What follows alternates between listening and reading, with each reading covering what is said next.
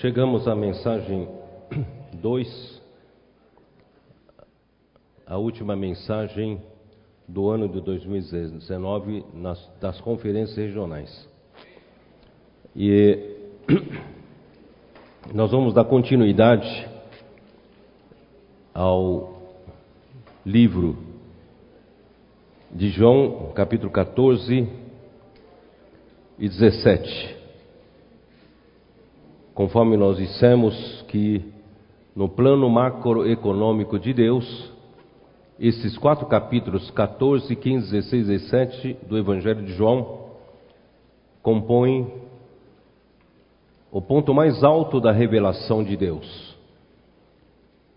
E ontem eu havia lido no capítulo 14,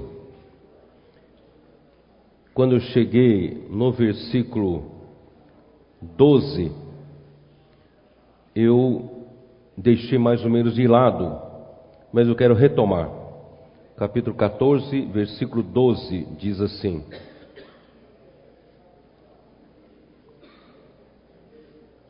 Em verdade, em verdade vos digo, que aquele que crê em mim fará também as obras que eu faço, e outras maiores fará, porque eu vou para junto do Pai. Então eu sempre tive essa dúvida: como nós podemos fazer obras maiores que o próprio Senhor Jesus fez? Mas agora entendendo o contexto,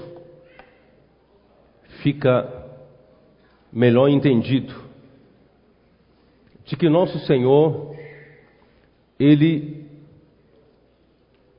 se tornou, ele veio em forma de outro consolador, Paracletos, o sumo sacerdote do livro de Hebreus, segundo a ordem de Melquisedeque, e esse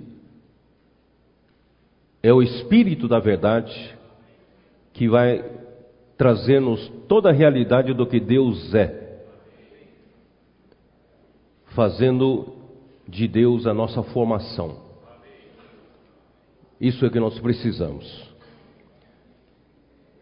Então, quando Deus admitiu a humanidade de Jesus nele mesmo, na sua própria glória, Hoje nós temos um homem lá na glória, um homem em Deus, que fala por nós, que conhece as nossas fraquezas, conhece os nossos problemas. Por isso, irmãos, que nós podemos fazer obras maiores do que Jesus fez. Porque Ele hoje advoga por nós, Ele fala por nós junto ao Pai. Ele sabe do que precisamos, Ele intercede por nós. E tudo quanto pedirdes em meu nome, isso farei, a fim de que o Pai seja glorificado no Filho. Como o Pai é glorificado no Filho?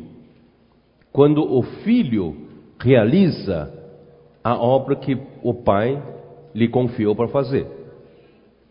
Então, quando nós pedimos em nome do Senhor Jesus alguma coisa, Ele nos fará, porque Ele é o nosso Paracletos, Ele que atende nossas orações, Ele que intercede junto ao Pai. Se me pedirdes alguma coisa em meu nome, eu o farei. Se me amais, guardareis os meus mandamentos. Então, é só para vocês entenderem que agora, irmãos, existe um facilitador nosso junto a Deus. Esse facilitador é o nosso Senhor Jesus, é o sumo sacerdote que ele já penetrou além do véu.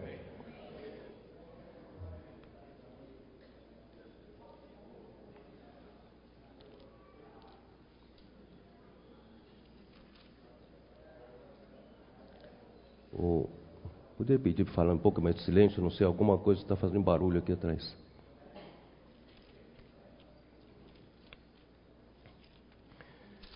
E o capítulo 14, ele prossegue na questão do amor. Porque no capítulo 13, versículo 34 diz: Novo mandamento vos dou, que vos ameis uns aos outros, assim como eu vos amei, que também vos ameis uns aos outros. Nisto conhecereis todos que sois meus discípulos se tiverdes amor uns aos outros. Aqui Jesus está mostrando que Deus é amor. Para que nós também pudéssemos ser recebidos para a glória do Pai como Ele o foi, nós também precisamos nos aperfeiçoar no amor. O amor é outro item que precisamos chegar até onde Jesus chegou porque Deus é amor. Como nós podemos ser glorificados pelo Pai? Entramos na glória do Pai se Deus é amor e nós ainda temos problema uns com os outros. Se nós ainda odiamos os irmãos. Por isso o Senhor Jesus já nos alerta: esse é um novo mandamento. Esse novo mandamento é para inserir-nos ao Pai não é meramente para nós termos um bom relacionamento na vida da igreja. Se nós queremos ser inseridos em Deus Pai, na glória do Pai, nós precisamos cuidar desse assunto do amor. No capítulo 15, ele fala novamente, no versículo uh, eh, 10, capítulo 15, versículo 10. Se guardardes os meus mandamentos, permanecereis no meu amor, assim como também eu tenho guardado os mandamentos de meu Pai e no seu amor permaneço. Versículo 12: O meu mandamento é este, que vos ameis uns aos outros, assim como eu vos amei. Ninguém tem maior amor do que este de dar alguém a própria vida em favor dos seus amigos. Então, o amor de Deus é a própria doação. Deus criou todas as coisas. Ele é a origem de toda a criação. Então, tudo que nós precisamos como a sua criação, Deus, ele nos doa, ele nos doou. E o ponto máximo do amor de Deus, ele dar a sua própria vida. Ele doa o ar que respiramos. Ele nos dá a água para nossa sobrevivência. Ele nos dá alimento. Ele manda chuva aos bons e aos maus. Ele dá tudo para nossa sobrevivência. Nosso Deus, ele é um doador universal. Ele só sabe se dar. Ele se doa, ele se doa, ele se doa, e o ponto máximo do seu amor é doar-se a si mesmo. Ele doou seu próprio filho, ele se doou né, por nós. Irmãos, é esse amor que Deus quer que nós cheguemos nesse padrão. Ó Senhor Jesus. versículo 17: Isto vos mando que vos ameis uns aos outros. Se o mundo vos odeia, sabei que, primeiro do que a vós outros, me odiou a mim. Se vós fosseis do mundo, o mundo amaria o que era seu. Como todavia não sois do mundo, pelo contrário, dele vos escolhi. Por isso o mundo vos odeia. Lembrai-vos da palavra que eu vos disse: não é o servo maior do que o seu senhor. Se me perseguiram a mim, também perseguirão a vós outros. Se guardaram, se guardaram a minha palavra, também guardarão a, vo a vossa. Tudo isso, porém, vos farão por causa do meu nome, porquanto não conhecem aquele que me enviou. Por isso, irmãos, não pense que vai ter vida fácil. Nós vivemos no mundo, não somos desse mundo. Esse mundo odiou ao nosso Senhor Jesus a ponto de crucificá-lo e nós somos seus discípulos, né? Experimente você fazer uma festa no mundo, fazendo barulho até altas horas da noite, não tem muita gente que reclama. Mas se você faz uma reunião da igreja, né? E, e canta um pouco mais alto, pronto, aí a vizinhança toda reclama, né? Então, porque eles são do mundo, nós não somos do mundo, e o mundo nos odeia também. Mas, irmãos, isso apenas indica que nós somos do Senhor, né? Uh, não tenho muito tempo, eu vou lá para capítulo 17 de novo, tá? Capítulo 17. Tendo Jesus falado estas coisas, levantou os olhos ao céu e disse: Pai, é chegada a hora, glorifica a teu filho, para que o filho te glorifique a ti. Glorifica teu filho, isto é, receba o teu filho com a humanidade de Jesus na tua santidade. E para que o filho glorifique a ti, cumprindo, fazendo aquilo que o Senhor sempre quis fazer através dessa glorificação. Assim como lhe conferiste a autoridade sobre toda a carne, a fim de que ele conceda a vida eterna a todos os que lhe deste, e a vida eterna é esta que te conheçam a ti, o único Deus verdadeiro, e a Jesus Cristo a quem enviaste. Aí vem aqueles dois versículos que eu ensinei ontem vocês, a definição em Deus glorificar o homem e perdão, em o homem glorificar Deus e em Deus glorificar o homem. Capítulo versículo 4, é, Deus, uh, o homem glorificar Deus. Eu te glorifiquei na terra, consumando a obra que me confiaste para fazer. Como um homem pode glorificar Deus aqui na terra? É fazendo a obra que Deus lhe confiou para fazer. Toda vez que você faz a obra que Deus lhe confiou para fazer, você estará glorificando a Deus. Por isso, no capítulo 15 de João, toda vez que o ramo der fruto, estará glorificando o Pai porque você estará fazendo aquilo que o Pai lhe confiou para fazer.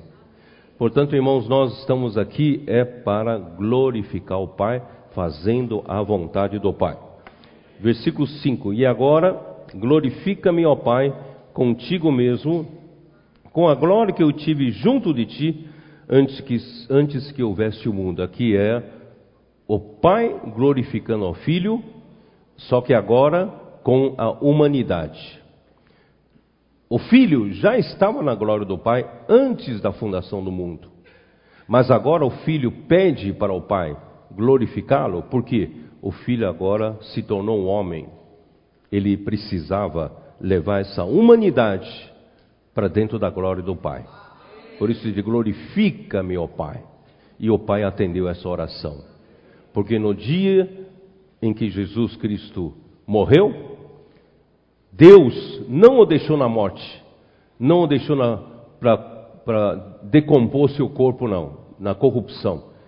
Ele, pelo contrário, ele o ressuscitou ao terceiro dia. E quando ressuscitou, Atos 13, 33, Salmo 2, dizem que tu és o meu filho e eu hoje te gerei. Hoje é na ressurreição, Jesus Cristo foi gerado o homem Jesus foi gerado na ressurreição um filho de Deus. Ele já era um filho como Deus, ele já era um filho unigênito de Deus. Mas agora na ressurreição como homem, ele foi gerado um filho primogênito de Deus. Porque naquele momento em que Deus disse: Tu és o meu filho e eu hoje te gerei, ele acaba de ser glorificado pelo Pai. Ele acaba de ser recebido para dentro da glória do Pai. Que maravilha, irmãos.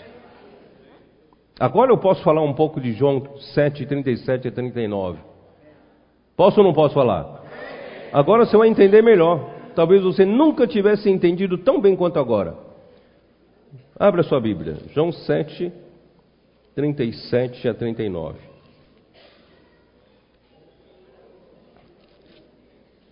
No último dia da festa dos tabernáculos, o grande dia da festa, levantou-se Jesus e exclamou: Se alguém tem sede, venha a mim e beba. Quem crer em mim, como diz a Escritura, do seu interior fluirão rios de água viva.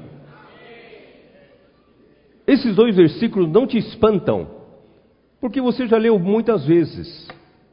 Mas imagine, no meio, de uma, no meio da festa do judeu, no último dia da festa, levanta-se uma pessoa, do nada, e diz assim, né? Se alguém tem sede, venha a mim e beba. Você vai olhar para esse Jesus, esse cara está maluco. Ir até ele para beber? Ainda diz assim: quem crer em mim, do seu interior fluirão rios de água viva. Você fica sem entender. Quem é ele? Aí o versículo seguinte explica isto. Ele disse com respeito ao Espírito que haviam de receber os que nele crescem. Pois o Espírito até aquele momento não fora dado porque Jesus não havia sido ainda glorificado. Quer dizer, quando Jesus foi glorificado, o Espírito é dado. É isso não? Aleluia. Hoje, Jesus foi glorificado em que momento? Quando Deus o ressuscitou. Quando Deus o ressuscitou, Deus o admitiu para dentro da glória do Pai. E quando Deus o admitiu para dentro da glória do Pai, ele foi glorificado e ele então se tornou o Espírito. Esse o Espírito é o outro consolador. Esse o Espírito é o Espírito da realidade. Esse o Espírito trouxe Jesus como sumo sacerdote da ordem de Melquisedeque. Irmão, que tremendo isso. Que tremendo. Então, a partir do momento em que Jesus foi glorificado, muitas coisas aconteceram. Eu digo isso, irmãos, é para tranquilizar você. Eu estou mostrando uma revelação, um pico da revelação tão elevado, tão elevado, que te deixa um pouco assustado você. Como nós vamos chegar lá? Deus é tão santo, quanto, como é que eu vou me santificar para poder ser recebido na glória de Deus?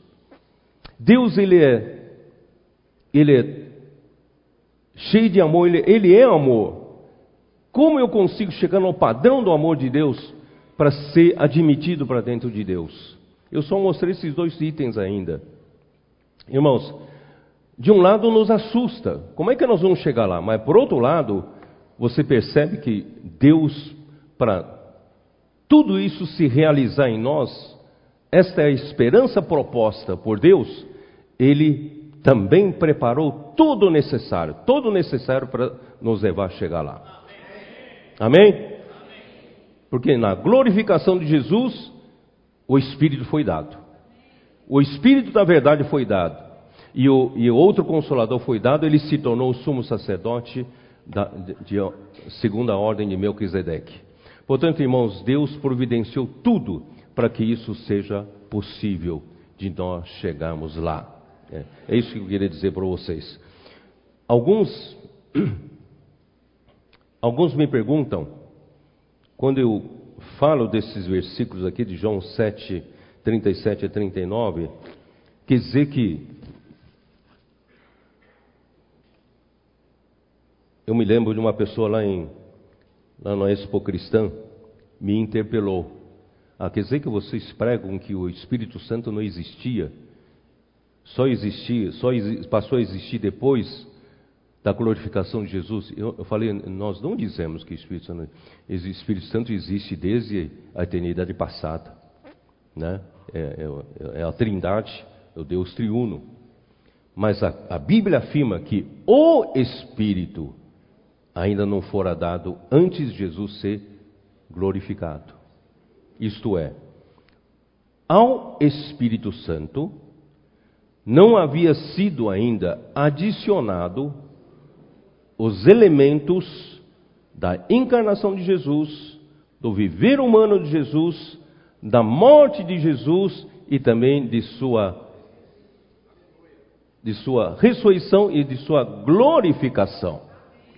E quando Jesus foi glorificado, todos esses elementos foram adicionados ao Espírito Santo. Você pode entender assim não? É assim como o óleo sagrado da unção.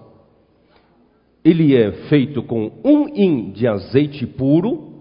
Esse um in de azeite puro representa o Espírito Santo. Só que é adicionado a esse um in de azeite puro quatro especiarias. Quais são? Me ajudem mirra, cinamomo, cálamo e cássia. Certo? Então, o azeite puro já existia. Mas ao azeite puro foram adicionados quatro especiarias. Não se alterou o elemento principal. Vocês estão entendendo? o Espírito Santo continua o Espírito Santo, que é o azeite puro. É a base, não é isso? De tudo isso. Mas foram adicionadas quatro elementos em que Jesus passou até a sua glorificação de ser recebido ao Pai.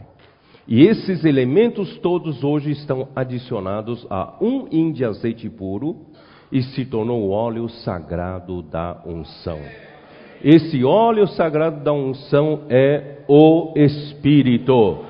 E esse o Espírito está dentro de você. Esse o Espírito é o mesmo outro consolador. Ele fala por você, ele conhece você. E ele também é o óleo sagrado da unção que, que, que é a unção que te guia em todas as coisas.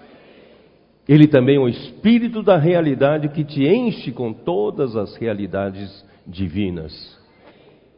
Irmãos, que mais precisamos? Nós temos tudo isso, não é isso? Aí voltamos, voltemos lá para João 17. João 17.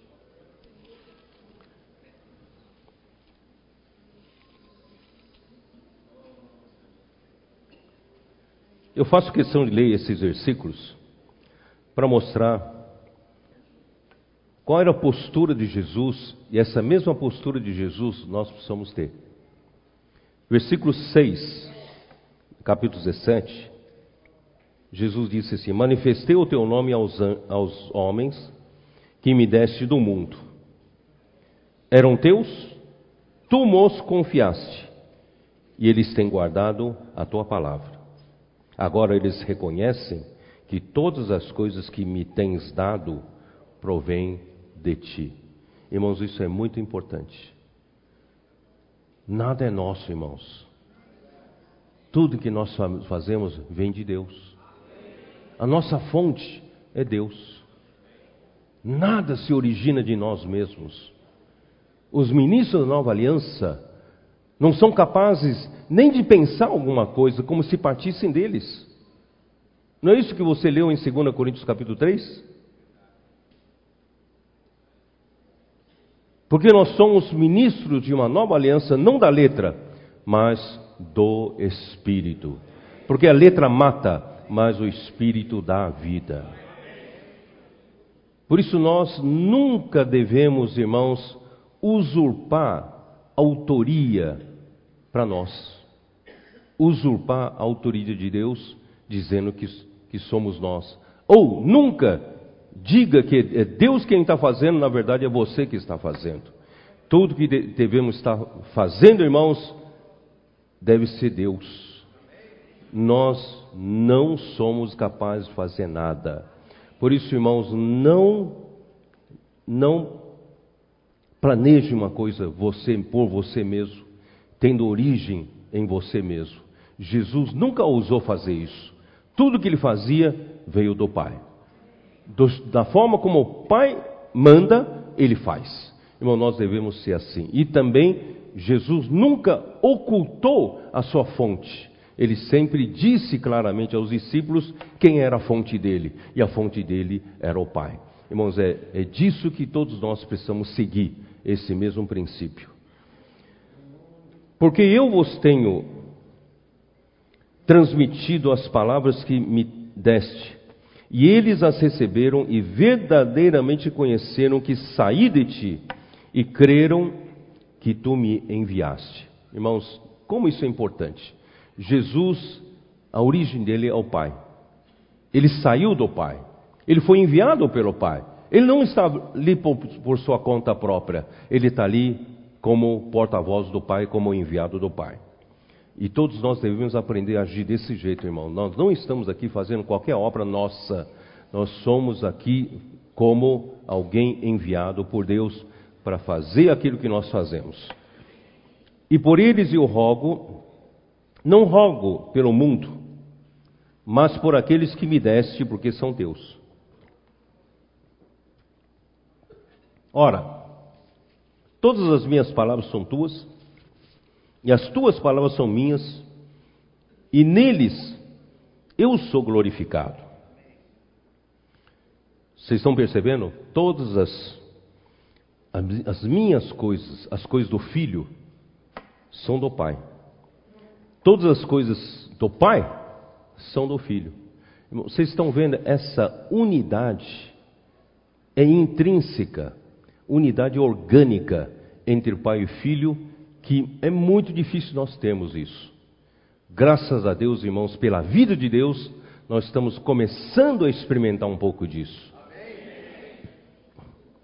Já não estou no mundo, mas eles continuam no mundo, ao passo que eu vou para junto de ti. Pai Santo, guarda-os em teu nome, que me deste, para que eles sejam um, assim como nós. É necessário, irmãos, que nós sejamos um, como o Pai é um com o Filho, o Filho é um com o Pai. Então, a unidade humana ainda é deficiente. Nós precisamos da unidade, como o pai é um com o filho, o filho é um com o pai. Portanto, irmãos, é uma unidade orgânica e uma unidade intrínseca divina. Nós não conseguimos fabricar essa unidade, só mesmo pela vida de Deus. Quando eu estava neles, guardava-os no teu nome que me deste, protegi-os e nenhum deles se perdeu exceto o filho da perdição, para que se cumprisse a Escritura. Agora entendi. Porque até agora não tinha entendido a quem Jesus se referia com relação aos homens que o Pai lhe deu. Ele guardou-os em nome do Pai e nenhum deles se perdeu. Quem eram esses que Jesus se referia? E eu, toda vez que lia esses versículos, eu tinha essa preocupação, essa dificuldade. Mas graças a Deus, com esse versículo aqui, eu entendi, irmãos, que era basicamente os doze discípulos que o Pai deu, confiou a eles, a Jesus. Só que dos doze, somente um se perdeu, porque era o filho da perdição, para que se cumprisse as Escrituras. Então, os onze que ficaram, que sobraram, eram os homens que o pai confiou ao filho e o filho não deixou perder nenhum. Por que, eu estou insistindo nisso? Porque nós estamos nesse princípio. Muitos são chamados, mas poucos escolhidos. Em João 6, havia uma multidão seguindo Jesus, e Jesus fez a multiplicação dos pães, e muitos se fartaram do, dos pães e queriam fazer Jesus rei. E Jesus se retirou para o deserto. E no dia seguinte procuraram Jesus por todo quanto é lado e não acharam. E foram achar do outro lado do mar. E quando acharam, perguntaram para Jesus: Jesus, onde você esteve? Nós estamos, ficamos te procurando todo o tempo. Jesus falou: Vocês não vieram atrás de mim pelo pão que não perece, vocês vieram atrás de mim porque vocês fartaram de pão. E eu não vim aqui para dar esse pão. Eu quero te dar o pão que desceu do céu. Eu sou o pão que desceu do céu. Quando ele disse isso para a multidão, os judeus foram os primeiros a rejeitarem Jesus. Quem é esse que diz que ele é o pão? Não, não é isso? João 6, dá uma olhada em João 6.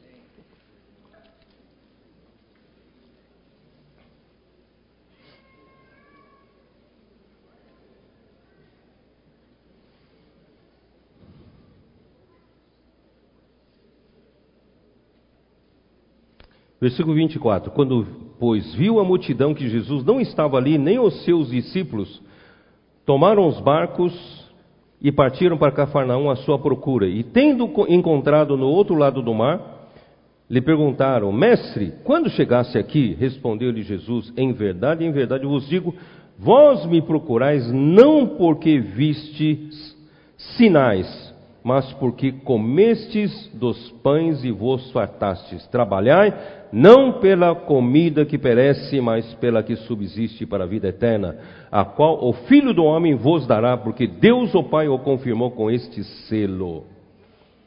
Aí eles foram querendo ser mais espirituais, né?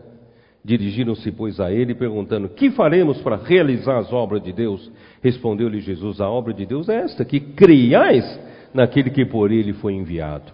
Irmãos, é muito simples, a obra de Deus se realiza crendo em quem Deus enviou.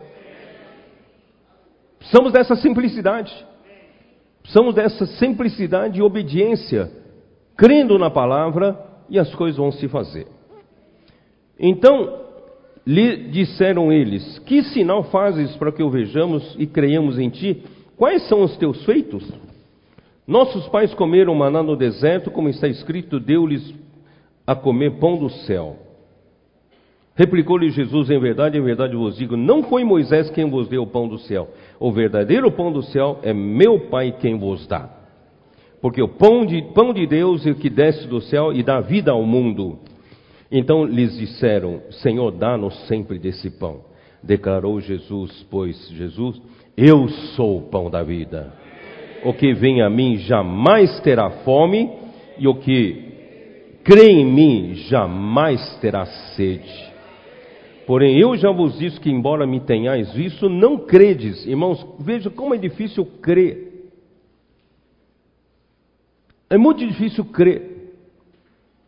Você que é o pão que Jesus multiplicou, mas crê no enviado de Deus, é coisa muito difícil. Ó Senhor Jesus. Todo aquele que. É isso, né? Onde eu estou? Todo aquele que o Pai me dá, esse virá a mim, e o que vem a mim, de modo nenhum lançarei fora, porque eu desci do céu não para fazer a minha própria vontade, e sim a vontade daquele que me enviou. E a vontade de quem me enviou é esta: que nenhum eu perca de todos os que me deu. Pelo contrário, eu o ressuscitarei no último dia. Nenhum eu perca. Você sabe quem são esses nenhum eu perca? É? São os eleitos. De fato, a vontade de meu Pai é que todo homem que vira ao Filho e nele crê tenha vida eterna, e eu o ressuscitarei no último dia. Aí começaram a murmurar os judeus. Murmuraram, pois, dele os judeus, porque disseram: Eu sou o pão que desceu do céu. E diziam: Não é este Jesus o filho de José? Acaso não lhe conhecemos o pai e a mãe? Como, pois, agora diz desci do céu? Irmãos, é difícil você crer em algum profeta dentre nós. Porque você conhece seu pai, você conhece sua mãe, você conhece seus parentes. É difícil crer na época de Moisés, as palavras de Moisés, porque ah, Miriam e Arão, eles eram irmãos mais velhos de Moisés, e Moisés havia tomado a mulher cuxita. Então, tudo é problema para o homem crer, e o homem não consegue crer. Aí é prejudicado quem não crê. Então, versículo 41. Murmuraram, pois, dele os judeus, porque disseram: Eu sou pão que desceu do céu. Né, tal. Aí, versículo 43. Respondeu-lhe Jesus: Não murmureis entre vós. Ninguém pode vir a mim se o Pai que me enviou não o trouxer, e eu o ressuscitarei no último dia. Está escrito nos profetas, e serão todos ensinados por Deus. Portanto, todo aquele que da parte do Pai tens ouvido aprendido, esse vem a mim. Não que alguém tenha visto o Pai, salvo aquele que vem de Deus, este o tem visto. Em verdade, em verdade vos digo: quem crer em mim tem a vida eterna. Eu sou o pão da vida. Vossos pais comeram maná no deserto e, esse, e, e morreram. Esse é o pão que desce do céu, para que todo o que dele comer não pereça. Eu sou o pão vivo que desceu do céu. Alguém, se alguém dele comer, viverá eternamente. E o pão que eu darei pela vida do mundo é a minha carne Pronto, aí é a gota d'água. Disputavam, pois, judeus entre si. Agora não dá para aguentar mais. Como pode esse dar-nos a comer da sua própria carne? Ele está louco, esse cara está maluco. Respondeu-lhe Jesus: Em verdade, em verdade vos digo: se não comerdes a carne do filho do homem e não beberdes do seu sangue, não tendes vida em vós mesmos. Quem comer a minha carne e beber o meu sangue tem a vida eterna, e eu ressuscitarei no primeiro dia. Pois a minha carne é verdadeira comida, o meu sangue é verdadeira bebida. Quem comer a minha carne e beber o meu sangue permanece em mim e eu nele. Assim como o Pai que vive me enviou, e igualmente eu vivo pelo Pai, também quem de mim se alimenta por mim viverá. Para os judeus ele está louco. Mas para quem foi dado por Pai, é vida essa palavra. Este é o pão que desceu do céu, que em nada semelhante àqueles que vossos pais comeram e contudo morreram. Quem comer esse pão viverá eternamente. Estas coisas disse Jesus quando estava na sinagoga de Cafarnaum. Vocês perceberam que com a multiplicação dos pães, uma multidão seguiu Jesus pelo pão que se fartaram. Aí quando Jesus começou a querer dar o verdadeiro pão, os judeus foram primeiros a rejeitarem. É, é, é, não, não conseguiam aceitar essa palavra. Mas agora, versículo 60, não só judeus, mas também muitos dos seus discípulos, muitos dos seus discípulos, tendo ouvido tais palavras, disseram: Duro é esse discurso, quem o pode ouvir? Irmãos, nós não precisamos ouvir nós, o que nós queremos ouvir. Nós precisamos ouvir aquilo que Deus quer que a gente ouça. Então, muitos desses discípulos começaram a abandonar Jesus. Mas Jesus, sabendo por si mesmo que eles murmuravam a respeito de suas palavras, interpelou-os: Isto vos escandaliza? Que será, pois, se vides o filho do homem subir para o lugar onde primeiro estava? O Espírito é o que dá vida a carne para nada aproveita. As palavras que eu vos tenho dito são espírito e são vida. Quando falo da carne, de beber da minha, comer da minha carne, beber do meu sangue, eu não me, referia essa carne, me referia às palavras. As palavras que eu vos tenho dito são espírito e são vida. Contudo, há descrentes entre vós. pois Jesus sabia desde o princípio quais eram os que não criam e quem o havia de trair. E prosseguiu: Por causa disto é que eu vos tenho dito: ninguém poderá vir a mim se pelo Pai não lhe for concedido. Não sei se vocês perceberam, eu estou lendo tudo isso para mostrar, irmãos, não são muitos chamados, não são muitos escolhidos, são muitos são chamados, mas poucos os escolhidos. Tomara que você seja um desses escolhidos. Porque quem é escolhido foi dado pelo Pai. À vista disso, muitos dos seus discípulos o abandonaram e já não andavam com ele. Muitos dos seus discípulos, não estou falando dos judeus, que eram opositores, mas os seus discípulos que seguiam Jesus não andavam mais com ele. Então perguntou Jesus aos doze, parece que sobraram os doze. Perguntou aos doze: Porventura quereis também vós outros retirar-vos? Respondeu-lhe Simão Pedro: Senhor, para quem iremos? Tu tens as palavras da vida eterna, e nós temos crido e conhecido, tu és o Santo de Deus. Explicou-lhe Jesus: Não vos escolhi eu em número de doze, contudo, um de vós é diabo. Referia-se ele a Judas, filho de Simão Iscariotes, porque era quem estava para traí-lo, sendo um dos doze. Por que eu fiz questão de ler tudo isso, irmãos? A multidão segue a Jesus por causa do interesse próprio.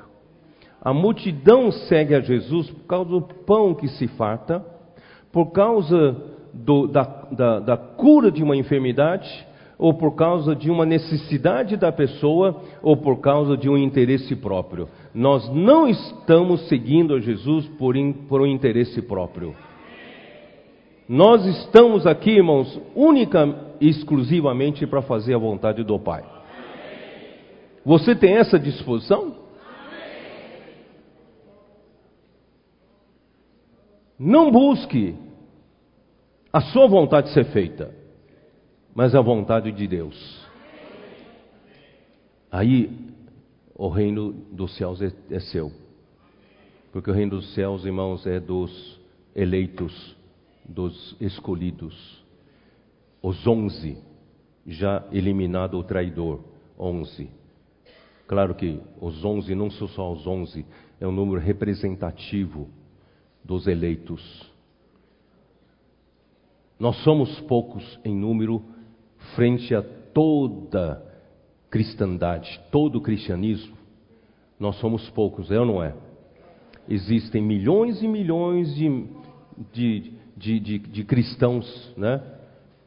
que, que, que são filhos de Deus. Mas os que estão conosco, irmãos, são algumas dezenas de milhares. Não temos milhões. Mas, irmãos, esses que estão conosco, eu quero crer, irmãos, que nós fazemos parte, pelo menos entre nós, estão esses poucos os escolhidos, os eleitos de Deus.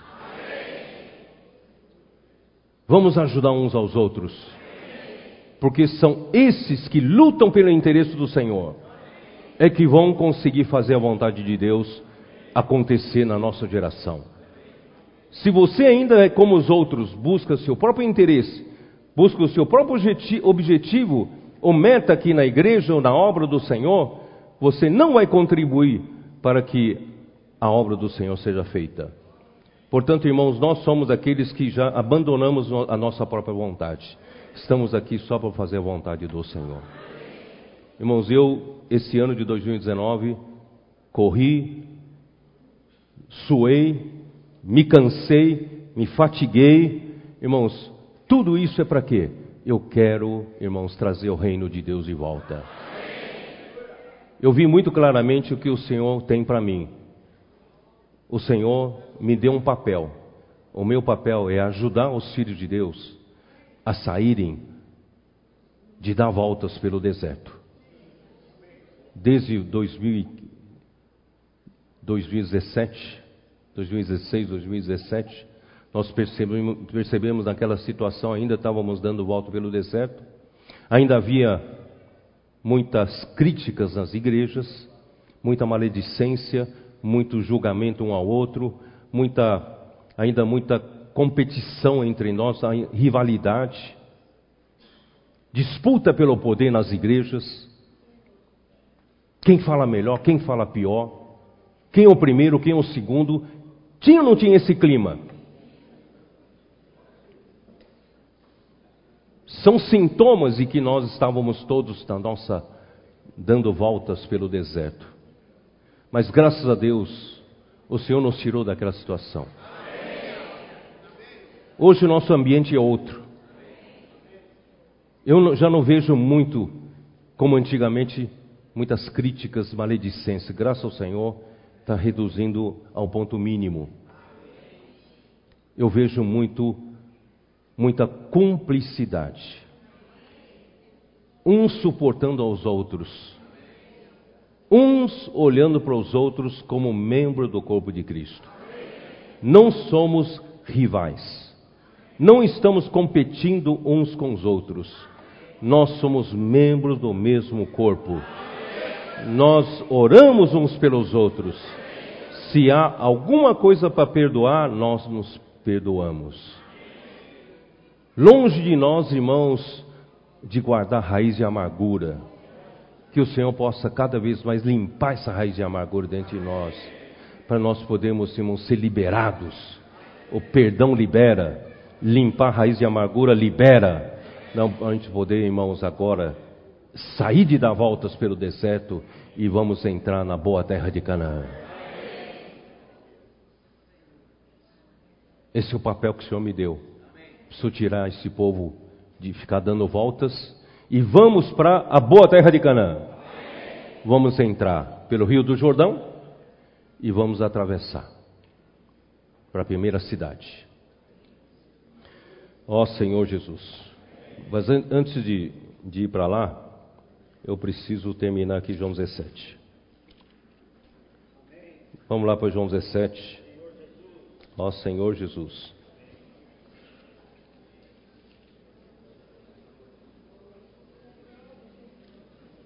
Onde, onde eu parei?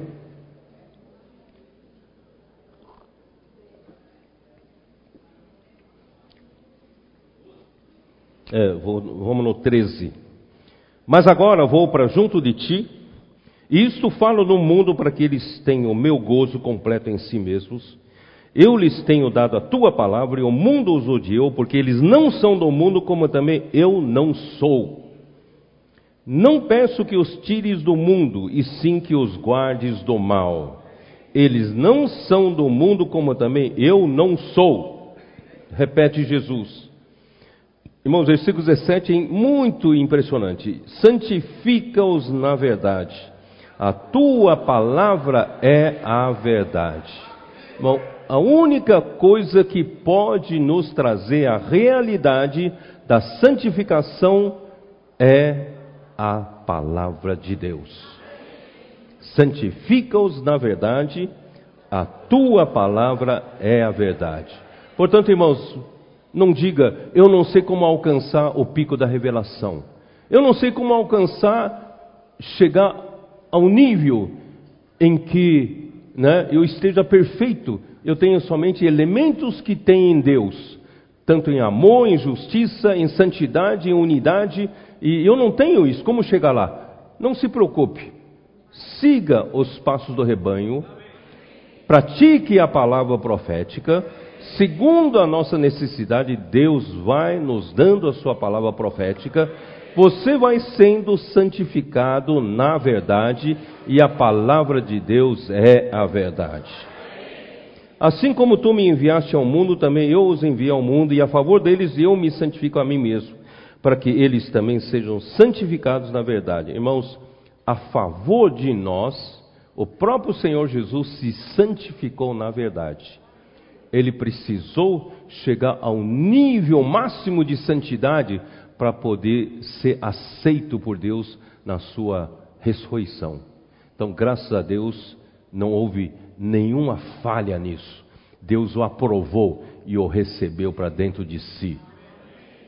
Essa mesma forma, irmãos, eu creio que Deus vai usar Jesus para trabalhar em nós. Não rogo somente por esses, mas também por aqueles que vierem crer em mim por intermédio da Sua palavra. Agora sim, vamos entrar no assunto sério que é da unidade. Versículo 21. A fim de que todos sejam um. Como és tu, ó Pai, em mim e eu em ti, também sejam eles em nós para que o mundo creia que tu me enviaste.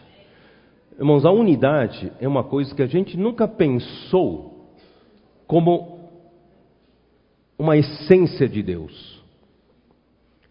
Mas eu quero explicar para você da seguinte forma: na eternidade passada, antes de Deus criar o mundo, não estava só Deus? Ou não? Estava só Deus. Eu falei ontem. Esse Deus é um Deus de amor, é um Deus santo, é um Deus de justiça, Deus que é luz, é um Deus puro, de pureza. Mas lembre-se, esse Deus também é um Deus de unidade. Talvez nesse ponto você nunca tinha pensado. Deus, nesse universo todo, todo, todo, só existia Deus, um só. Ainda que nessa unidade haja o Pai e o Filho, mas o Pai e o Filho são um. Quem vê o Filho, vê o Pai. Porque eles são tão um, tão um, o que, é do, o que é do Pai é do Filho, o que é do Filho é do Pai. Quer dizer, essa unidade é do próprio Deus, Deus triuno. É a característica de Deus é unidade. Eu não sei se estão me conseguindo fazer vocês entenderem. Quero que, queria que vocês entendessem isso. Nosso Deus, Ele é, na essência, um só Deus. Esse um, irmãos, é a sua unidade. Ainda que haja o Pai e o Filho, mas o Pai e o Filho, na essência, são um.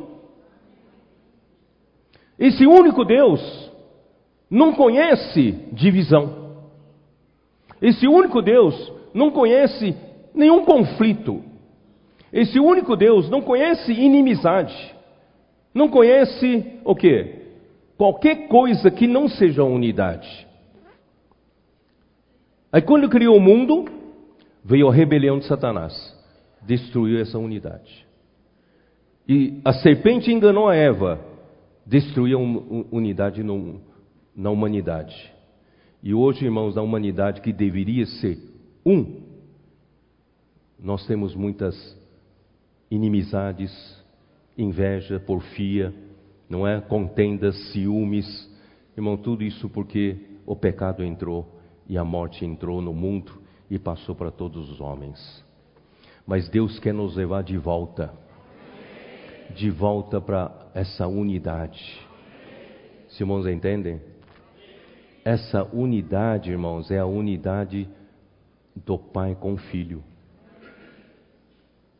Porque na eternidade futura não pode haver rivalidade, dualidade, conflitos, divisões.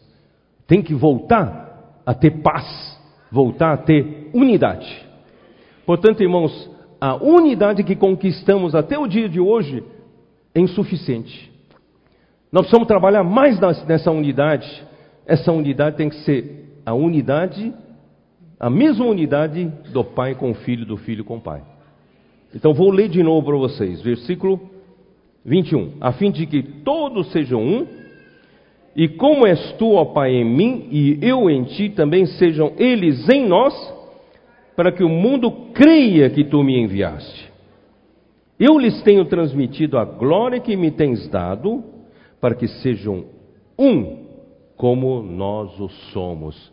Irmãos, a glória é o próprio Deus. Quando o próprio Deus entra em nós, ele nos faz um, porque Deus é um só. Deus é nosso Deus, Deus de unidade. no lugar onde Deus ocupa o espaço, ali só pode haver unidade. No lugar onde não há Deus, cheio de divisão. Portanto, irmãos, nós precisamos de Deus para ter unidade. E essa unidade não é unidade fabricada, é unidade do pai com o filho, filho com o pai.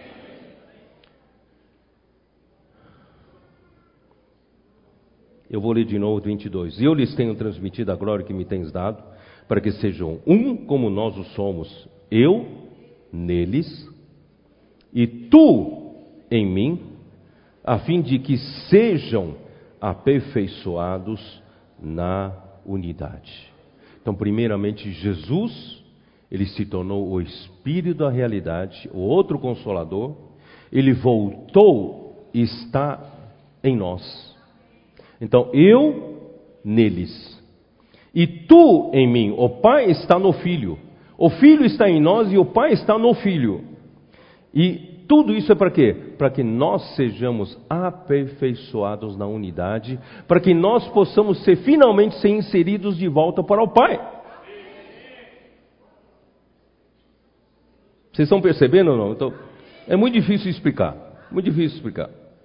Mas espero que o Espírito, né, revele a vocês. Para que o mundo conheça que tu me enviaste os amasse como também amasse a mim. Pai, a minha vontade é que onde eu estou, estejam também comigo os que me deste, para que vejam a minha glória que me conferiste, porque me amaste antes da fundação do mundo. Tá? Pai justo, o mundo não te conheceu, eu, porém, te conheci, também esses compreenderam, e tu me enviaste. Eu lhes fiz conhecer o teu nome e ainda o farei conhecer, a fim de que o amor com que me amasse esteja neles e eu neles esteja. Vamos, esse é o pico da revelação.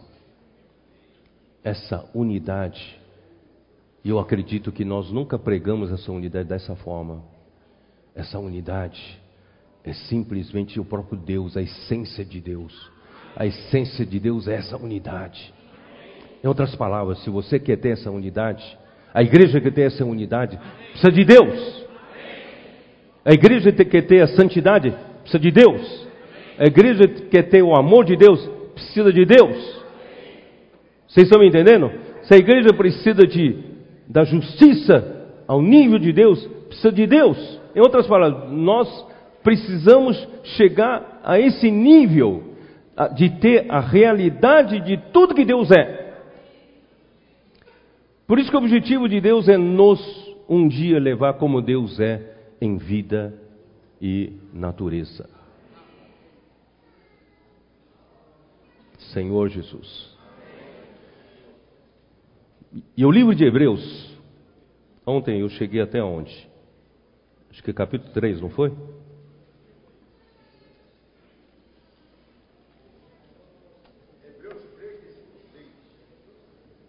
Versículo? Fui até 14, certo? Eu descobri, irmãos, essa, esta semana, vocês aí que estão vendo isso pela primeira vez, eu descobri esta semana em que eu fiquei doente, é de que o livro de Hebreus nos dá o caminho do plano microeconômico de Deus para alcançar a visão que Ele nos mostrou na macroeconomia. João 14, 17. Ele mostrou para nós, João 14 a 17, uma coisa tão elevada, tão elevada, que aparentemente nós não temos condições de alcançar. Mas, irmãos, o Espírito nos abre caminho pelo livro de Hebreus. E o livro de Hebreus nos mostra, irmãos, é capaz de alcançar, nós somos capazes de alcançar. Porque Deus preparou o nosso autor da salvação, Deus preparou o nosso sumo sacerdote. Só que no meio dessa descrição, de repente, no capítulo 3, versículo 7 e 8, assim pois, como diz o Espírito Santo, hoje se ouvides a sua voz, não endureçais o vosso coração como foi na provocação no dia da tentação no deserto, onde vossos pais me tentaram pondo-me à prova e viram as minhas obras por quarenta anos. Por isso me indignei contra essa geração e disse: Estes sempre erram no coração, eles também não conheceram os meus caminhos, pois jurei na minha ira: não entrarão no meu descanso.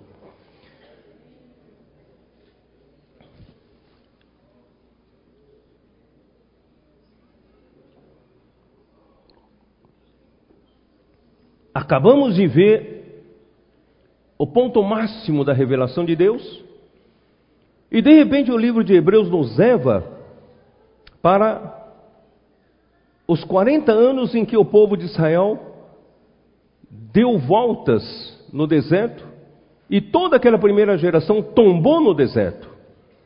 Eles não entraram na boa terra de Canaã. Então, irmãos, isso mostra a nossa realidade. Para chegar lá, graças a Deus, nós temos o livro de Hebreus que nos dá o alento de que é possível, se você seguir os passos aqui de livro de Hebreus, você vai chegar lá. Porque nós viemos todos do Egito. Nós não viemos do Egito? A nossa cultura não é não era igual do mundo, não é? Nós estávamos todos aculturados com esse mundo. Nós entramos para a igreja, passamos a viver a vida da igreja, ainda com a cabeça dos egípcios, ainda com as coisas espirituais. E eu ainda, irmãos, nasci, eu nasci nesse corpo. Infelizmente, esse corpo é físico, esse corpo é tridimensional. Eu aprendi as coisas pelas coisas que eu vi, pelas coisas que eu senti, através desse corpo. Então esse corpo, ele vê o mundo tridimensional. Para mim, o mundo tridimensional é tudo para mim. Eu avalio todas as coisas pela referência do mundo tridimensional. Mas no momento que eu criei em Jesus, eu passei a ter uma coisa dentro de nós chamada fé. Essa fé, irmãos, me deu acesso a um mundo de outra, outra dimensão. Essa dimensão é a dimensão de Deus, a dimensão onde Deus vive, a dimensão espiritual, a dimensão celestial. E eu não estou acostumado com isso. Eu estou acostumado ao que vejo. Portanto, irmãos, essa primeira geração que está acostumado a viver no Egito, no Egito pela cultura egípcia, saíram para o deserto, eles não conseguiram ver com os olhos da fé. Então a fé é a primeira coisa mais importante para quem quer chegar lá. Quem quer chegar lá? Então você precisa aprender a exercitar fé. Ainda que diante dos seus olhos tudo parecia desabar, a tua vida parece que acabou aí, mas você precisa olhar com os olhos da fé. Porque a fé é a substantificação das coisas que se esperam e a convicção das coisas que se que que as coisas que se não vêm, né? Então, irmão, nós precisamos aprender daqui para frente não ficar julgando as coisas como referência ao mundo tridimensional, como todo mundo. Seus colegas, seus amigos, todos vêm, julgam, avaliam as coisas de acordo com o mundo tridimensional, porque nós nascemos nesse corpo, crescemos nesse corpo, fomos aculturados a ver as coisas por esse corpo. Mas agora, irmão, nós somos de outra cultura. Nós precisamos conhecer agora os caminhos de Deus, precisamos conhecer a Deus. E Deus não está nessa dimensão, Deus está na outra dimensão. Os irmãos entendem? Essa é a vida da igreja. Então o povo clamou ao, ao Senhor, estava sendo, eles estavam sendo oprimidos, escravizados, sofrendo na mão de um faraó que não conhecia José. E o Senhor atendeu a sua oração. Demorou um pouco para preparar um homem, Esse homem levou 80 anos para ser preparado e finalmente Moisés estava pronto para tirar o povo do Egito. E com as dez pragas, a última praga foi a praga realmente significativa, que é a morte aos primogênitos. Instituiu-se a Páscoa. Naquela noite, o povo de Israel, no dia 10 do primeiro mês, o mês que se intitulou primeiro mês por causa da Páscoa, dia, no dia 10 eles selecionariam um cordeiro sem defeito, sem mácula, e aos 14 desse dia eles imolariam esse cordeiro. E tinham que reunir-se para famílias para comer o suficiente para comer a carne do cordeiro. E eles tinham que colocar o sangue nos umbrais das portas e também na, na verga da porta. E em casas dos judeus, dos, de israelitas, que havia sangue nas ver, na verga e nas, na, nos umbrais da porta, o anjo exterminador passava pela casa, e por isso chama-se Páscoa. Passava pela casa e ninguém morria naquela casa. Mas na casa dos egípcios, todos os primogênitos, não só de homens, mas de animais, todos morriam. Então Deus, naquele dia, libertou o povo, porque Faraó disse: Não, chega, chega. Agora vocês vão embora, porque daqui a pouco vão, vocês, Deus vai acabar conosco. Podem ir embora. Aí eles então tomaram de cada um a sua vizinhança, tomaram uh, uh, uh, ouro, prata, né, coisas preciosas, porque eles iam precisar para construir o tabernáculo no deserto. E aí saíram. Quando saíram, é muito interessante. Quando eles saíram, eles não foram logo pelo caminho mais curto para chegar no na terra de Canaã.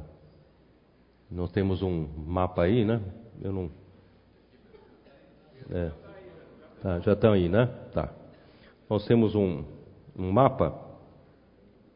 Uh, o povo de Israel estava em Gozen partiram de Manassés para Sucote, né? E de Sucote, vamos, vamos acompanhar aqui, ó. Êxodo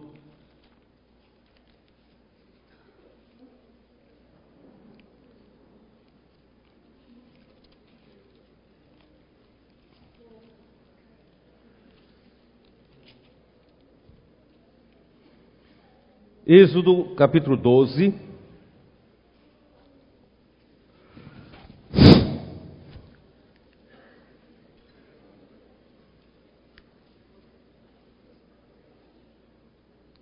Versículo 37.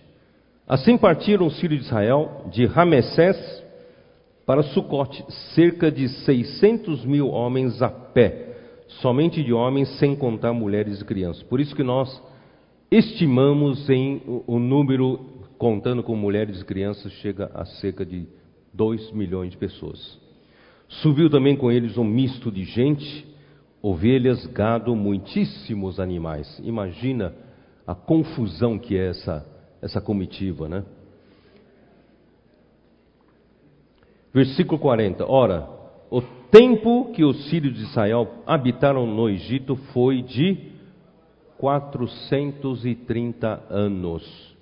São 430 anos na cultura egípcia. Então nós praticamente adquirimos toda a cultura dos egípcios.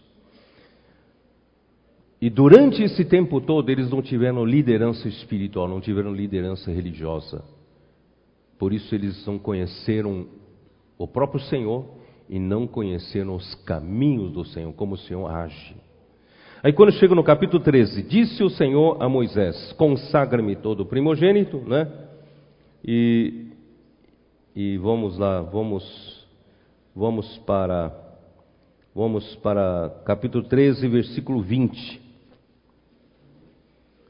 Tendo, pois, partido de Sucote, acamparam-se em Etam, a entrada do deserto. Não sei se vocês estão conseguindo acompanhar aí, porque infelizmente eu não estou com o mapa aqui atrás de mim, Vocês conseguem acompanhar que eles saíram de Sucote para Etam, e Etam é, está à porta do deserto. Diante de Etam para o deserto, entre Etam e o deserto não tem mais nada que impeça, tá?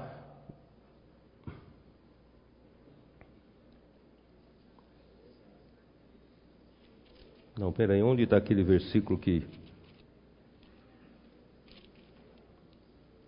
que o Senhor Senhor não o mandou pelo caminho dos filisteus? Hein? Está no versículo 13, 17, certo? Tendo o Faraó deixado ir o povo, Deus não o levou pelo caminho da terra dos filisteus, posto que mais perto, pois disse, para que porventura o povo não se arrependa, vendo a guerra e torne a Egito. Vocês percebem ali pelo, pelo mapa que eles poderiam ir pelo norte. E o norte ali é o caminho dos filisteus, porque os, os, os filisteus tomaram toda aquela costa. Então, indo pelo norte, rapidinho eles chegariam em Canaã. Só que esse povo não está pronto. Esse povo não conhece Deus. Esse povo não conhece os caminhos de Deus. Imagina como é que vai lutar, como é que vai fazer guerra. Irmãos, nós não podemos enfrentar guerras se a gente não estiver pronto. Você está pronto? A nossa unidade tem que estar pronta. O amor tem que estar pronto a edificação tem que estar pronta, né? a unicidade, ouvir a voz de uma trombeta, seguir a nuvem, irmão, tudo isso que se, se aprende no deserto. Então, não, Deus não os levou pelo caminho mais curto dos filisteus, pelo contrário, foi pelo deserto. Mas chegando Etan, já era para entrar para o deserto. Versículo 21. O Senhor ia diante deles, durante o dia numa coluna de nuvem, para os guiar pelo caminho, durante a noite numa coluna de fogo, para os alumiar, a fim de que caminhassem de dia e de noite. Nunca se apartou do povo a coluna de nuvem durante o dia, nem a coluna de fogo durante a noite. O Senhor nunca se apartou deles. De dia, coluna de nuvem, para protegê-los mesmo do, do calor do sol.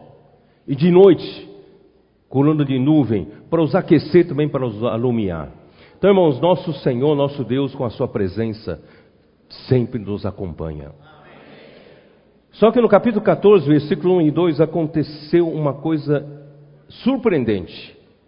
Disse o Senhor a Moisés: Fala aos filhos de Israel que retrocedam e se acampem de frente a Pi-Airote, entre Migdol e Omar, diante de Baal, Zefon, em frente dele, vos acampareis junto ao mar.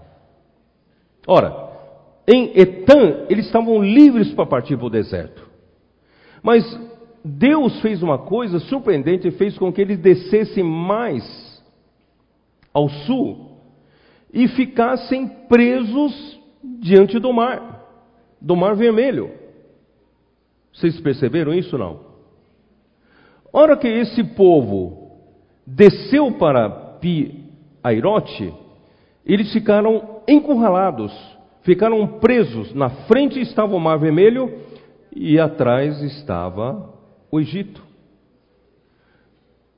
Quando o Egito, quando o Faraó soube que esse povo fez essa tamanha asneira, Faraó disse: eles estão me pedindo para resgatar de volta. Acho que eles não querem fugir do Egito, eles querem ficar aqui no Egito. Eu vou buscá-lo, porque era mão de obra especializada e barata. Né? Então, Faraó foi estimulado, atiçado para resgatar esse povo de volta para o Egito, porque até então Faraó não tinha tido essa ideia de perseguir o povo de Israel. Vocês perceberam ou não? Às vezes o Senhor faz umas coisas que aos seus olhos parece ser um grande erro, não é? Mas Isaías 55 fala: assim como como é que como é que está a sua versão? Assim como alteia o céu da terra, assim são os meus pensamentos diferentes dos vossos pensamentos, e os meus caminhos são superiores aos vossos caminhos. Porque se ele não tivesse feito isso, Farol teria ficado sossegado. Mas ele fez isso, fez com que Farol, opa, vamos buscar de volta, vamos lá, e levou os melhores: cavalos, cavalarianos, carros, todos os carros, e foram correndo atrás. Irmãos, quando chegaram lá, uma outra coisa surpreendente aconteceu e você nunca leu direito a sua Bíblia. Dá uma olhada no capítulo 14, versículo 10. E chegando o Faraó, os filhos de Israel levantaram os olhos, eis que os egípcios vinham atrás deles, e temeram muito então os filhos de Israel clamaram ao Senhor. Disseram a Moisés: Será por não haver sepulcros no Egito que nos tirasse de lá para que morramos nesse deserto? Por que nos trataste assim, fazendo-nos sair do Egito? Irmãos, é um povo que não conhecia Deus, não é? Não é isso o que te dissemos ao Egito, no Egito, deixa-nos para que sirvamos os egípcios? Pois melhor nos fora servir aos egípcios do que morrermos no deserto. Olha só, que povo ingrato, né? Moisés, porém, respondeu ao povo: Não temais, aquietai-vos e vede o livramento do Senhor que hoje vos fará, porque os egípcios que hoje vedes, nunca mais o tornareis a ver. O Senhor pelejará por vós e vós vos calareis. Moisés era o único que conhecia o Senhor. Era o único que conhecia os caminhos do Senhor. Aí disse o Senhor a Moisés: Por que clamas a mim? Dize aos filhos de Israel que marchem. Para de reclamar, marchem. Vamos parar de reclamar? Vamos marchar. Ficar lamentando não vai te levar para lugar nenhum. Vamos levantar acampamento e vamos marchar. E tu levanta o teu bordão, estende a mão sobre o mar e divide-o, para que os filhos de Israel passem pelo meio do mar em seco. O mar não é dificuldade para Deus.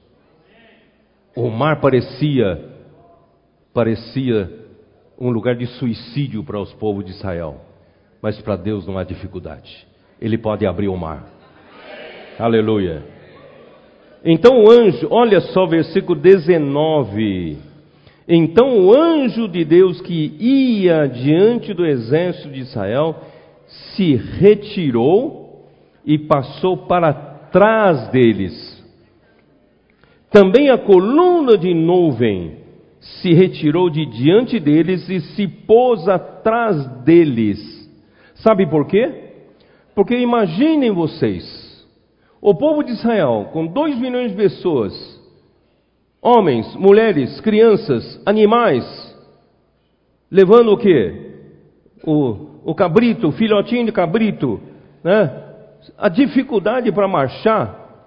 E o, o exército de Faraó vem com cavalos, nos carros com cavalarianos. Irmãos, eles vêm numa velocidade muito maior, é ou não é? Então, mesmo que eles fujam, não, nunca iria dar tempo de fugir. Não tinha como fugir. Então, Deus é Deus. Não só abriu o mar, mas ele colocou a coluna de nuvem atrás do povo. E o que aconteceu? Essa coluna de nuvem, para os egípcios, produziu uma escuridão. E os egípcios estavam perdidos, sabiam para onde ir, não enxergavam nada, um palmo da frente do seu nariz. E para os de Israel, era luz, era claridade. E assim o povo atravessou o mar com pés enxutos. Né? É isso que está escrito aqui, não? Eu vou ler de novo aqui, né? Versículo 20 agora. E ia entre o campo dos egípcios e o campo de Israel. A nuvem era escuridade para aqueles, para os egípcios, e para estes, os, os Israel, esclarecia a, no, a noite, de maneira que em toda a noite este e aqueles não puderam aproximar-se.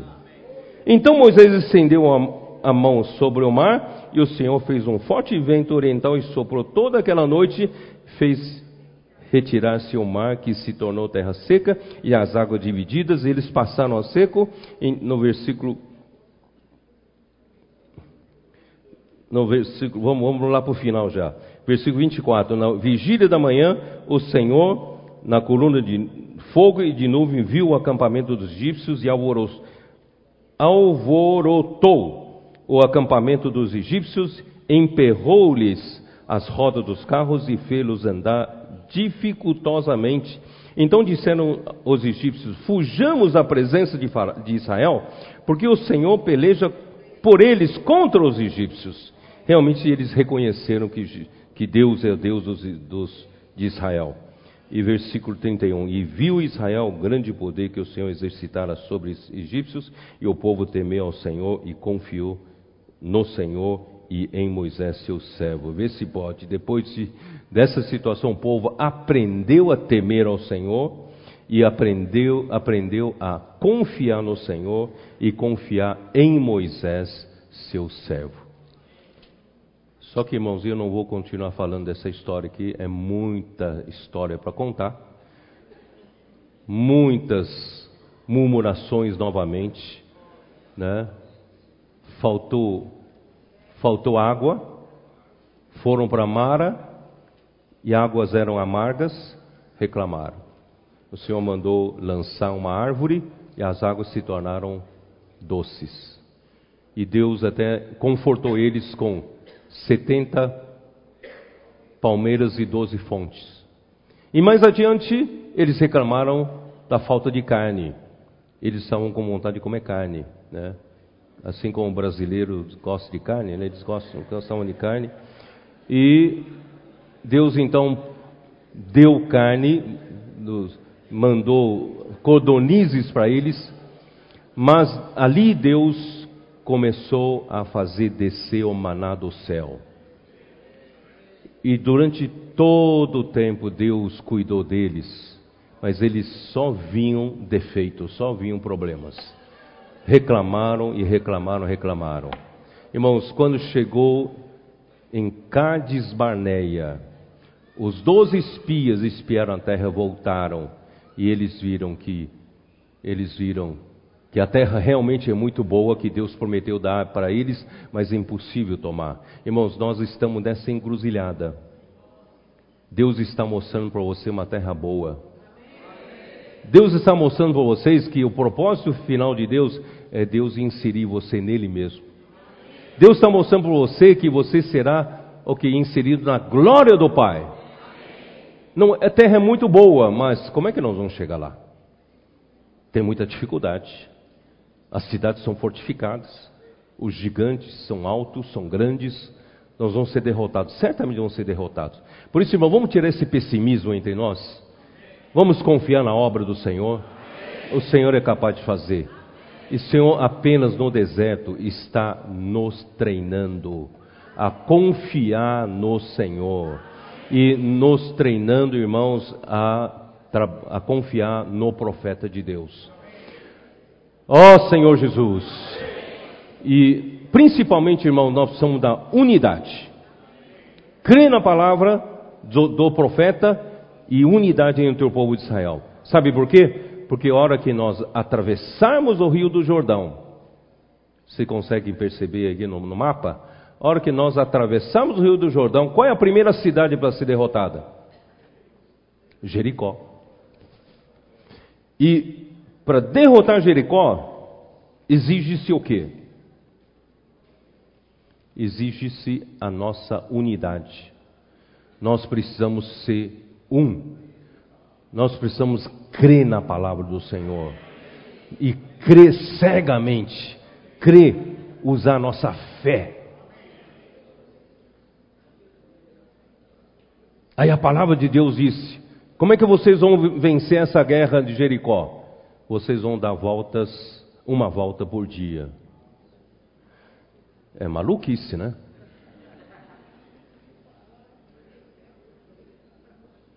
Alguns homens naturais, se não for treinados pelo Senhor nos 40 anos no deserto, poderia dizer: Ah, eu não vou participar dessa palhaçada, não. É ridículo, ridículo. Nunca vi uma guerra assim. Assim como Naamã, não é isso? Lavar sete vezes no Rio do Jordão. Ele diz, mas, mas na Síria nós temos rios melhores, por que, que vem aqui só para dar, dar sete pulos aqui na água do Rio do Jordão? Ainda bem que o seu servo disse, mas se fizesse, se ele pedisse uma coisa mais difícil, você não faria? Então faz. Então fez e foi curado.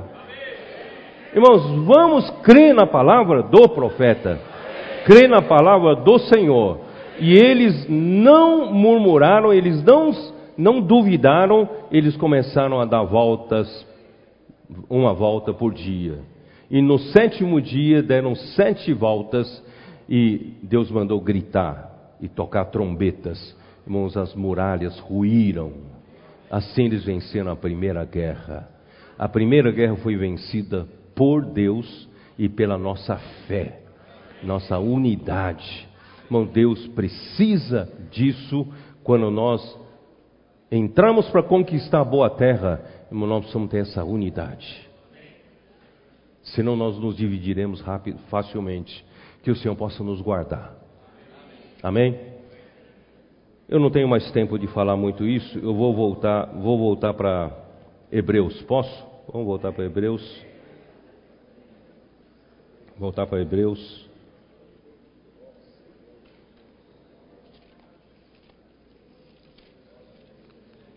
Ó Senhor Jesus.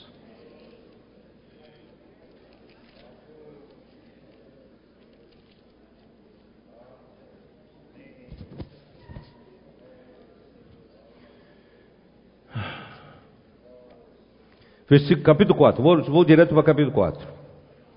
Temamos, pois, portanto, que sendo nos deixada a promessa de entrar no descanso de Deus, suceda parecer que algum de vós tenha falhado porque também a nós foram anunciadas as boas novas, como se deu, a, se deu com eles, mas a palavra que ouviram não lhes aproveitou, visto não ter sido acompanhada pela fé naqueles que a ouviram. Irmãos, nós precisamos acompanhar pela fé.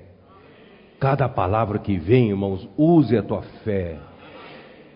Lembre-se, a fé faz você enxergar as coisas da dimensão de Deus.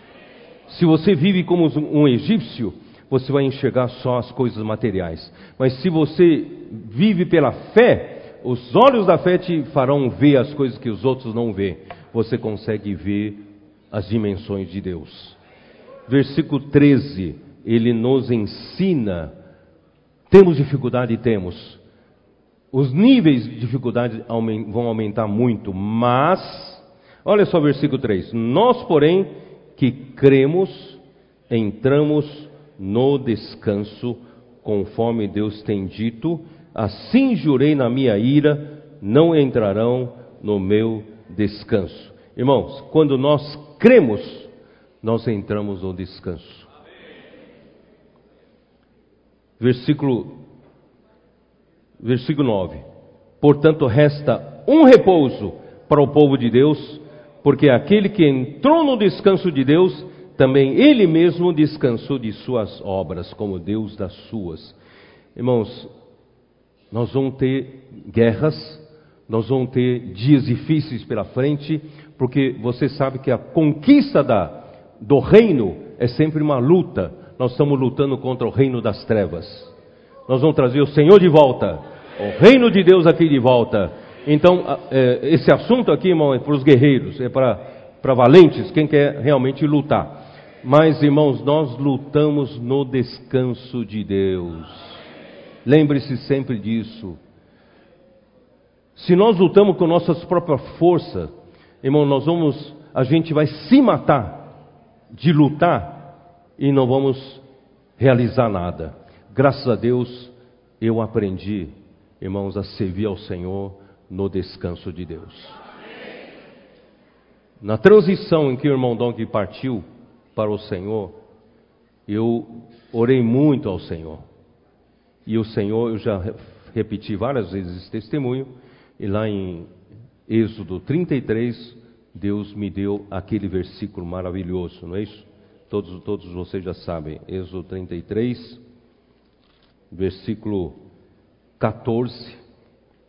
Respondeu-lhe: A minha presença irá contigo, e eu te darei descanso. A presença do Senhor indo conosco, Ele nos dará descanso. O ministério da nova aliança não é o ministério da letra, é o ministério do Espírito. Deixe que o Espírito trabalhe. Não é a força da sua carne, não é o poder da sua força é que vai realizar a obra de Deus, mas é o Espírito, é o próprio Deus que realiza o seu trabalho. Irmãos, graças a Deus por essa palavra de promessa eu aprendi a servir ao Senhor no descanso de Deus. Porque no passado, eu já vi alguns irmãos que serviam ao Senhor ali, junto com o irmão Li, eles pedirem, alguns deles serviam, serviam, se matavam de servir, e chegou um momento que eles estavam verdadeiramente em colapso emocional e pediam licença para o irmão Li de deixar de servir por um ano ou por dois anos a obra do Senhor. Eu sempre achei aquilo muito esquisito, muito estranho, porque se servir ao Senhor, a gente se mata e fica doente e fica estressado, fica emocionalmente abalado. Irmãos, Irmão Dong, coitado, ele não teria chegado aonde ele chegou. Não é verdade?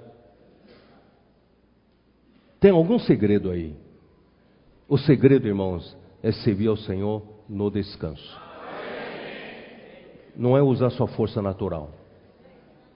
Não é você se matar de fazer as coisas, mas você trabalhar no descanso de Deus. É Deus quem faz as coisas.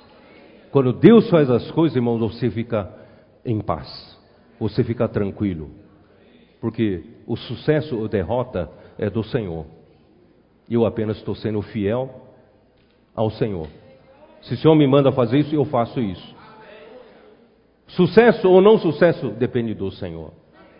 Assim eu descanso. Vocês imaginam hoje que tamanha carga eu teria se eu ficasse com minha própria força natural tentando servir ao Senhor, me matando servir ao Senhor, irmãos, eu não aguentaria. Mas graças ao Senhor, o Senhor nos dá um caminho, não é isso? Aquele, aquele que entrou no descanso de Deus também, ele mesmo descansou de suas obras como Deus das suas. Aleluia. Bom, eu não tenho mais tempo, eu infelizmente não vou conseguir né, ler.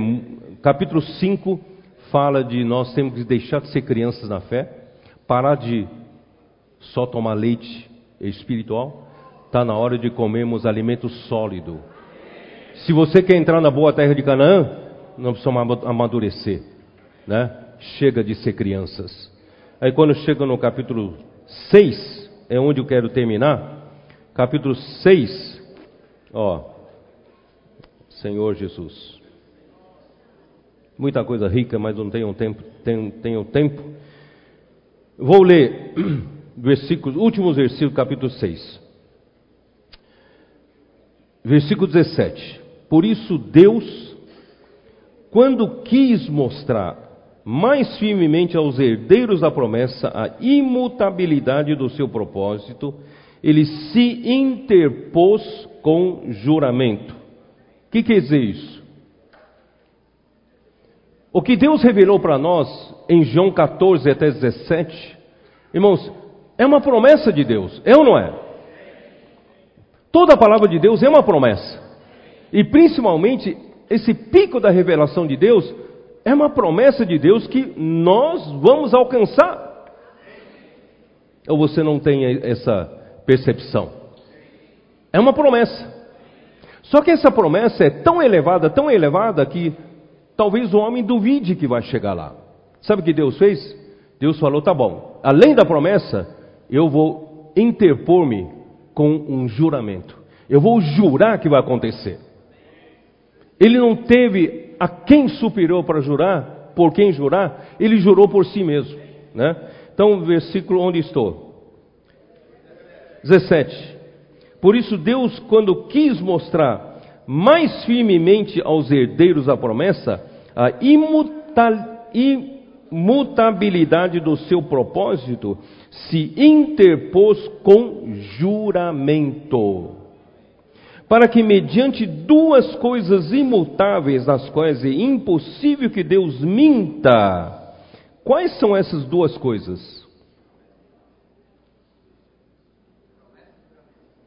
E a promessa e o juramento. Mediante a promessa de Deus, que já era forte. Juramento, então, mais forte ainda. Se você juntar essas duas coisas, irmãos, é impossível que Deus minta. Você não pode sair dessa conferência achando que Deus está enganando você. Você não vai chegar lá. Irmão, nós vamos chegar lá. Tá? Então, para que mediante duas coisas imutáveis nas quais é impossível que Deus minta, forte alento tenhamos nós que já corremos para o refúgio, a fim de lançar mão da esperança proposta. Lança a mão da esperança que Deus propôs para você nesse final de semana. Lança a mão. Agarre. Pegue para você. Essa é a proposta que Deus deu para você. E essa proposta é o que? Essa esperança proposta, ela é, ela tem por âncora da alma, a qual temos por âncora da alma. Irmãos, essa esperança é a âncora da sua alma. A sua alma não vai ficar flutuando de um lado para o outro, derivando no mar sem nenhum porto seguro.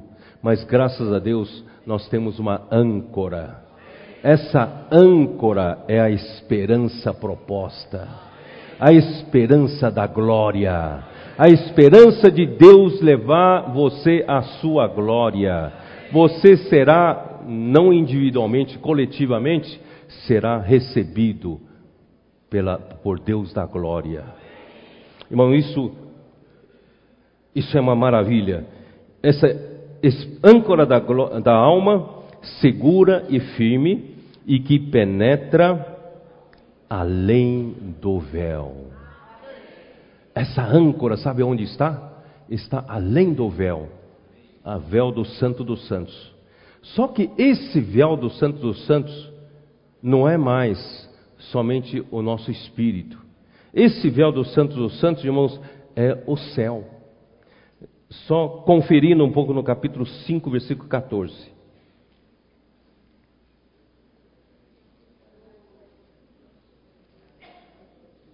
capítulo 4, versículo 14. Capítulo 4, versículo 14. Tendo, pois, a Jesus, o Filho de Deus, como grande sumo sacerdote que penetrou aonde? Penetrou os céus. Conservemos firmes a nossa confissão. Quer dizer, Jesus não só penetrou no Santo do Santo, mas ele penetrou no Santo do Santo do céu. Ele já está lá no céu. Ele já está lá com o Pai. Ele já foi glorificado como homem no Pai. Então, essa é a nossa âncora, irmãos. A sua alma precisa de âncora. Senão a sua alma fica flutuando, né? Fica derivando. Mas, irmão, nós precisamos de uma âncora firme, segura. E onde Jesus, como precursor, entrou por nós, tendo se tornado sumo sacerdote para sempre, segundo a ordem de Melquisedeque. Ó Senhor Jesus, vou terminar por aqui. Vocês, vocês precisam, você precisa, a partir de agora, crer que assim como o livro de Hebreus é conduzido, você está sendo conduzido por um sumo sacerdote segundo a ordem de Melquisedeque. E esse sumo sacerdote, irmãos, ele foi, ele é um homem, ele foi um homem. Ele ele está lá como o Paracletos. Ele está lá como alguém que conhece o homem, alguém que intercede pelos homens. Ele está lá nos ajudando. Irmãos, ele já está além do véu, está lá nos céus. Ele é o precursor que Deus já mandou ele lá com o Pai. Ele já está lá na glória do Pai. Então, a nossa âncora não está em qualquer lugar, nós podemos ainda não consumar esse trabalho que Deus fez para nós, para nos levar totalmente para dentro do Pai, mas a minha âncora já está lá. Vocês estão entendendo ou não? A minha alma não está solta mais. A minha alma tem por âncora essa esperança. Porque onde Jesus, como precursor, já entrou, ele levou a âncora da minha alma. Então a minha alma está segura, a minha alma está firme. Irmãos, eu vou chegar no processo final de glorificação. Amém. Deus abençoe vocês. São palavras difíceis de entender. Eu espero que vocês tenham entendido. Porque o próprio livro de Hebreus, o autor fala, são palavras difíceis de entender, mas, irmãos, eu creio que chegou a hora da gente falar essas palavras que são como alimento sólido, porque está na hora da gente deixar de brincar de igreja, mas para conquistar a boa terra de Canaã, conquistar o reino né, que está à nossa frente.